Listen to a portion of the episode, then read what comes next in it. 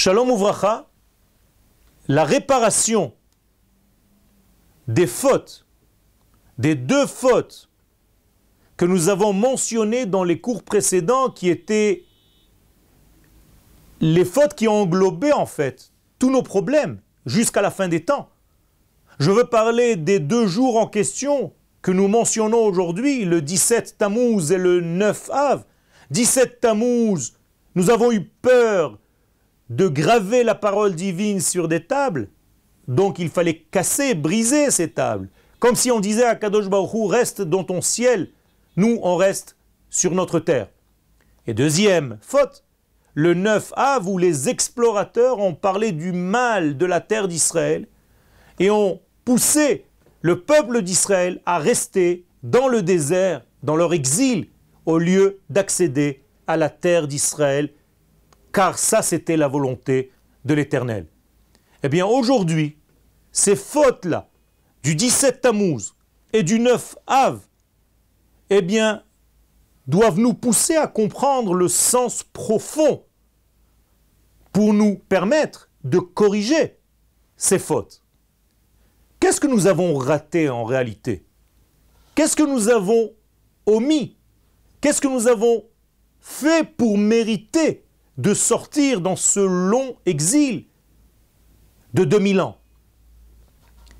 Et peut-être que nous continuons aujourd'hui à garder, à sauvegarder cet état d'exil, parce que nous ne comprenons pas qu'en réalité ce n'est pas une réalité qui nous est tombée dessus, mais que nous sommes nous-mêmes les acteurs de cette réalité. Autrement dit, le peuple d'Israël a amené sur lui-même cet exil, et c'est donc à lui de faire en sorte de corriger cet exil pour se rédempter, pour revenir à la libération finale en revenant sur notre terre.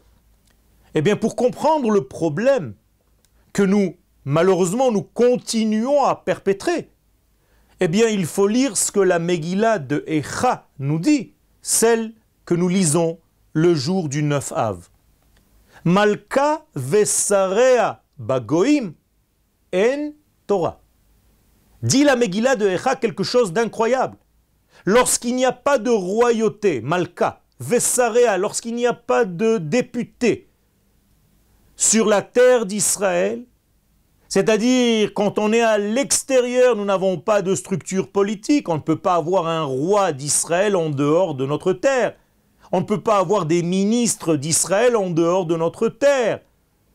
Eh bien, lorsque nos rois, lorsque nos princes, lorsque nos ministres ne sont pas sur notre terre, en Torah, il n'y a pas de Torah. Incroyable. Et la Megillah continue, Gam lo chazon. Il n'y a pas non plus de prophétie. Je veux dire par là qu'Akadosh Baruchou n'a pas de dialogue avec le peuple d'Israël à proprement dit lorsqu'il est en dehors de sa terre. C'est terrible. C'est là l'exil. Or, quelqu'un de normal ne veut pas continuer cette situation, ne veut pas perpétrer cette maladie. C'est impossible de vouloir rester en exil, ou bien c'est ne pas comprendre, totalement passer à côté de ce que la Torah elle-même nous demande de faire. La Torah exige que le peuple d'Israël revienne sur sa terre pour réaliser le divin sur terre.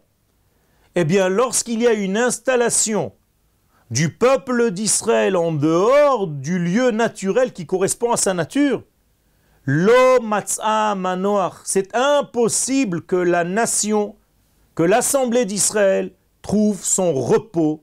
Elle ne peut pas se reposer, elle ne peut pas se déposer, elle ne peut pas atteindre une quiétude en dehors de sa terre. Kol ben ametzarim. Et là, la Megillah continue. Là-bas, nous serons pourchassés, nous serons blâmés, on va se moquer de nous, on va nous chasser, ainsi de suite. Donc notre place n'est pas en dehors de cette terre. Il n'y a pas donc de paix ni au niveau individuel, ni au niveau du global de notre peuple en dehors de notre terre. Kach en shalom ruchani, dit le Rav Kook, de même manière qu'on ne peut pas recevoir une paix au niveau individuel, ni global, ni collective, eh bien, nous n'avons pas de shalom même au niveau spirituel. C'est-à-dire, on ne peut pas atteindre une shlemut, une entité même dans notre étude. Avec mes mots à moi, on ne peut pas se développer correctement, normalement, sur une terre impure. Et le Rav utilise aladma tmea sur une terre qui est impure. Or, le mot impur en hébreu, tamé ou tmea au féminin, vient du mot atimut, c'est-à-dire imperméable. Tout lieu en dehors de la terre d'Israël est imperméable à la descente, au dévoilement du divin. C'est comme s'il pleuvait sur un manteau imperméable. Les gouttes du ciel ne peuvent pas pénétrer. Comprenez bien la gravité de ce que représente la vie en dehors de notre terre. Ce sont des gouttes de pluie qui n'atteignent pas l'homme, qui ne rentrent pas dans le nefesh de l'homme. C'est une Torah superficielle qui ne peut pas nous abreuver, qui ne peut pas nous faire vivre, qui ne peut pas revenir nous faire ramener vers notre naturel. Et le prophète Ézéchiel, au chapitre 12, nous dit L'achmam bedeaga. S'ils ne comprennent pas cette leçon, eh bien, ils finiront par avoir des soucis pour gagner leur vie et pour manger leur pain. Et ils vont avoir des soucis pour manger le lechem, ou meimehem beshimamon, même pour boire, il y aura des problèmes, ou berugza ishnu, et ils vont dormir avec la colère, avec les soucis et avec les nerfs. Je ne souhaite pas ce mal à nos frères qui ne sont pas encore sur cette terre, mais il faut malgré tout lire ce que les sages nous enseignent, ce que le Tanakh nous enseigne, et prier pour nos frères avec beaucoup d'amour pour qu'ils viennent, pour que vous reveniez vivre et nous aider à terminer, à clôturer cette rédemption d'Israël que nous attendons depuis 2000 ans. Todarabah.